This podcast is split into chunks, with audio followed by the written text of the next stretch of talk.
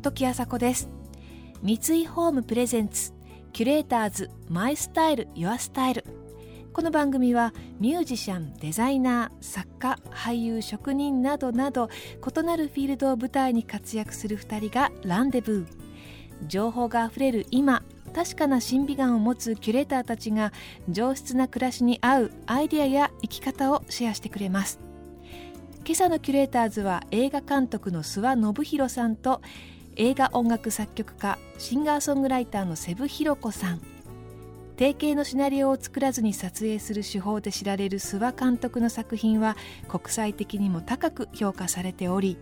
三浦友和さんを主演に起用した作品「マザー」はカンヌ国際映画祭で国際批評家連盟賞を受賞しました。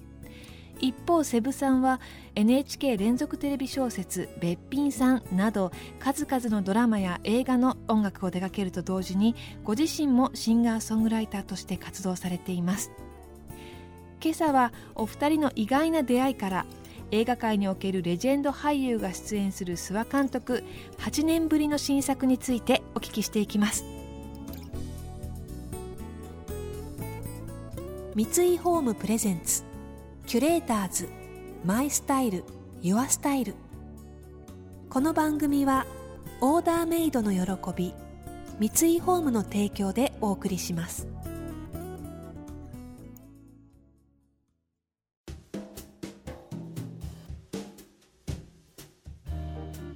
おはようございます。おはようございます。よろしくお願いします。よろしくお願いします、えー、どうもお久しぶりです。お久しぶりですよね。かなり、まあそもそもは相当前からそうなんですよねはい存じ上げてたんですけど。僕はですねあれですよ。最初は映像で見たんですよね。多分。セブさんが。恐ろしい話なんですか？そうそうそう。僕が、ま、あの前の大学であの東京造形大学っていうところで教えていた時に学生が作った映画の中に出演していたんですよ。で大体あの学あの大学の学生の友達同士撮ってるんだけど 一人知らない人が この人誰ってだから最初は音楽やってる人か何をやってる人かあの全然知らないまま。そうですね、えー、その時はなんか別にその、まあ、音楽やりたかったんですけど映画音楽が、うん、だけどとにかくその映画をやってる人たちと触れ合いたいと思っててでなんか日本でそういう人たちとどこで知り合うのみたいになってでなんか造形大の人が面白かったんですよねなんか面白い人が多くてそれで造形の人たちとつるむようになってでみんながそこでやっぱりすごい尊敬しててやっぱりその諏訪さんがいるから僕らはこの造形で映画やりたいんだみたいな人が本当多くてで私もなんかそういう話聞いたりとか。だからその当時のあの吉田幸喜君たちがやってた頃ですよね。で吉田君も映画監督になり。そうですよ、音楽やられて。音楽やったですそれが多分劇場で公開してる日本の映画の一番最初にやったのがそれで。あ、えー、えっと吉田君との。家族 X ですかね。はい、あれが最初ですか。そうなんです。であれを見てえーと、東宝の音楽プロデューサーの方に声かけてもらって東宝の映画をで長編の映画を初めてやることになって、まあ、なんかそれで自分のキャリアをスタートしてるところがあるので、だからやっぱりこう自分にとってそこのターニングポイントっていうか、その造形の人たちとの出会いみたいなのすごい大きくて。時あさこがお送りしているキュレーターズ。諏訪信弘監督と瀬部ひ子さんの意外な出会いのお話から始まりました。え、私はこれまでセブさんの演奏で歌を歌ったことがあったりですとか一緒にご飯を食べたりですとか、まあ、お付き合いがあるのですが彼女のことをとても独創的で素晴らしいミュージシャンと認識するとともにもう一つ映画の人というイメージが強くあるんですね、えー、彼女自身が学生の映画に出ていたということも映画音楽制作のみならず丸ごと映画そのものへ興味と愛がある方であるということをよく表しているエピソードだなと思いました、え、そんな風にして出会ったセブさんと諏訪監督お二人をつなぐキーワードはフランスです。2作目の作品「マザー」がフランスで公開されて以来日仏合作の作品を多く手掛けてこられた諏訪監督。昨日から公開の最新作「ライオンは今夜死ぬ」では主演にヌーベルバーグを代表する俳優ジャンピエール・レオを迎え南仏を舞台に年老いた俳優と映画撮影ごっこをする子どもたちの交流を描いています。一方セブさんはパリのエコール・ノルマル音楽院で映画音楽を学んだ経験もあるんです。セブさんが本当は映画音楽やりたいっていうことを知ったのはずいぶん後で。ですごい失礼なことに「あのユキとニーナ」って映画を撮った時にね、うん、あの全部翻訳をして。あのそう、まあ、というのはあの、まあ、僕がフランス語僕わからないんですよね。喋れないし、まあ、セブさんはペラペラですよね。あの、まあ、大体わかります。あの撮影してる時に僕だからあの全部即興で俳優たちが演じてるから、うん、あのまあ、全くわからないわけですよね。あの喋ってることが。全くじゃないんだけどだいなんとなくわかるんだけど、肝心なとこが全然わかんないんですよねいつもね撮影してる時は。はい、で後で編集の時に、まあ、全部字幕をつけてもらって翻訳してもらって、はい、初めてそこであこんなこと喋ってたのかっていうのを まあ分かるとあの編集室で初めて分かるっていうことなんだけど全部その撮影した素材の喋ってる内容を日本語にしてもらうっていうことをお願いしちゃったんですよね。そうです、ね、ややって今思えば大変。申し訳そんなことセブさんにお願いしてみたいな。面白かったになりますけども本当はお世話になりました。ええー、ありがとうございます。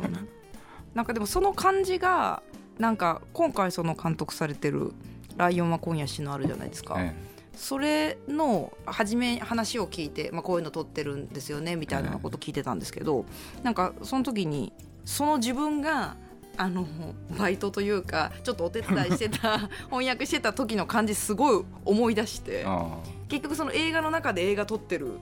ことっていうことが一つのテーマ、まあ、テーマっていうか、うん、一つの現象としてあると思うんですけどなんかそれがこの映画のやっぱり面白いとこでっていうかすごい試験的なことをやってると思いきやあ私これぬるっと映画の話してますけどあの見見せてもらったんですけど、えー、なんかあんまりそれが特別にこういう面白いアイデアやってますどうだみたいなんじゃなくて、うん、本当にさらっとだからもしかしたら監督がなんでそれを撮りたかったのかみたいなこと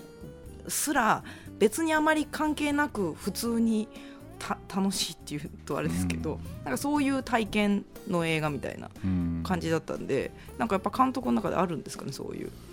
映画を撮るということの特別さみたいな。まあまあ、映画の中で映画を作るっていうのはまあ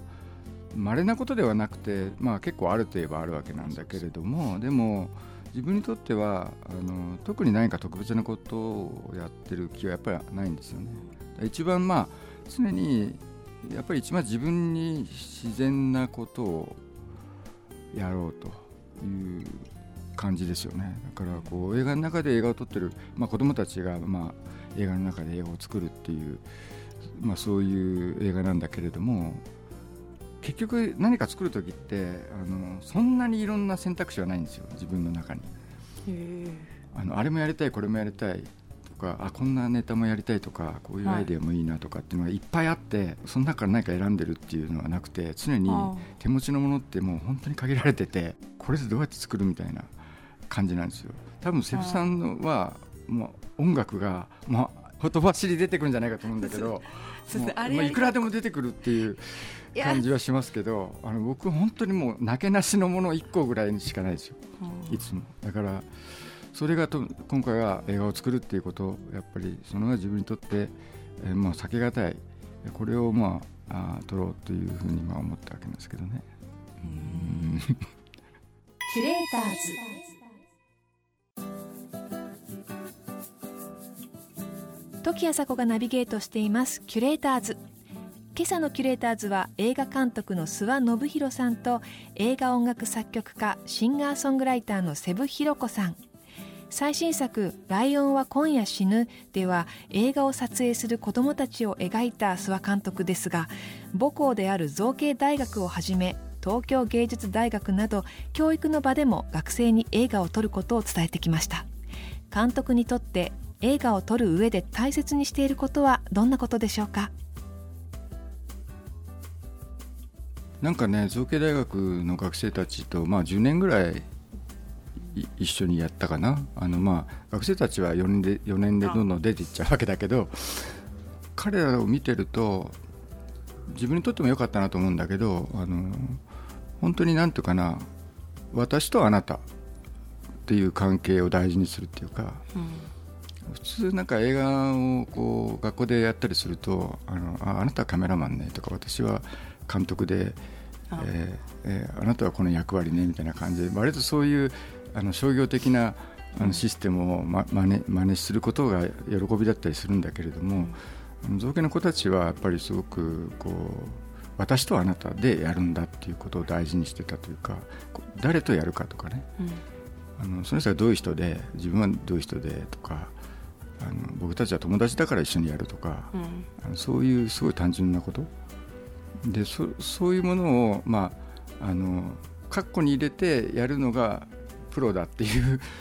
そういう感覚っていうのは僕は疑っているのね、うん、やっぱりその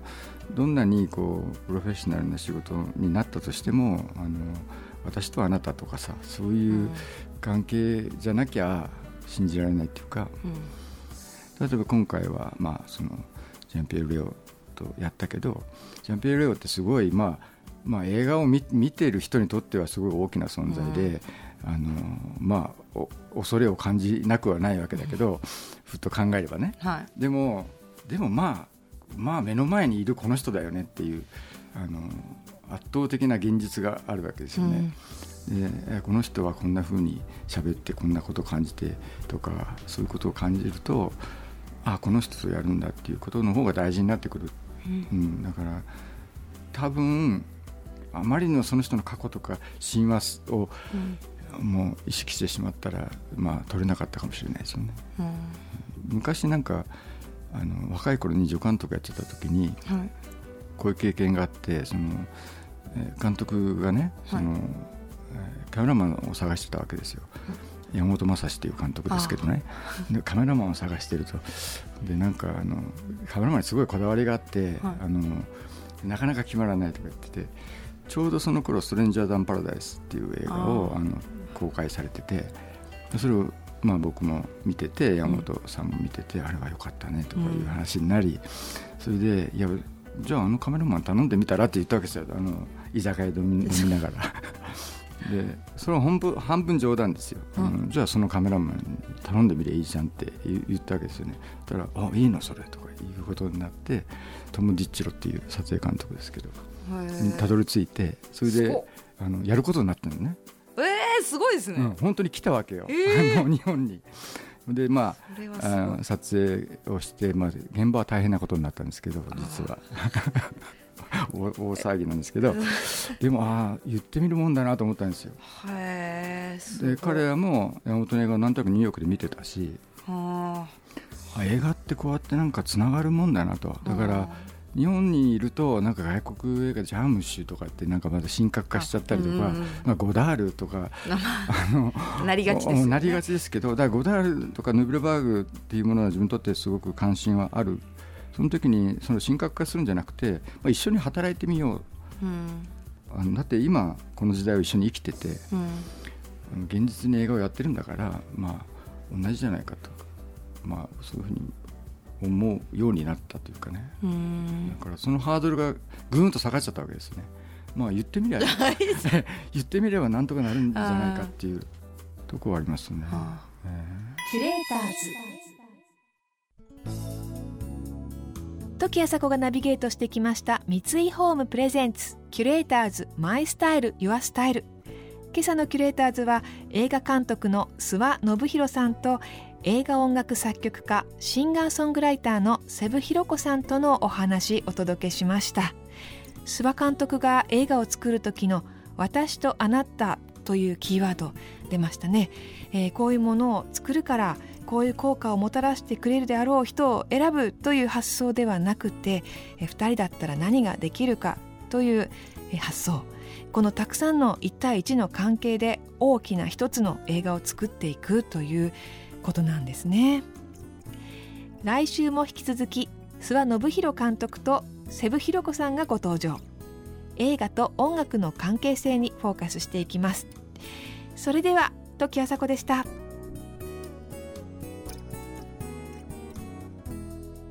三井ホームプレゼンツキュレーターズマイスタイルユアスタイル。この番組はオーダーメイドの喜び三井ホームの提供でお送りしました。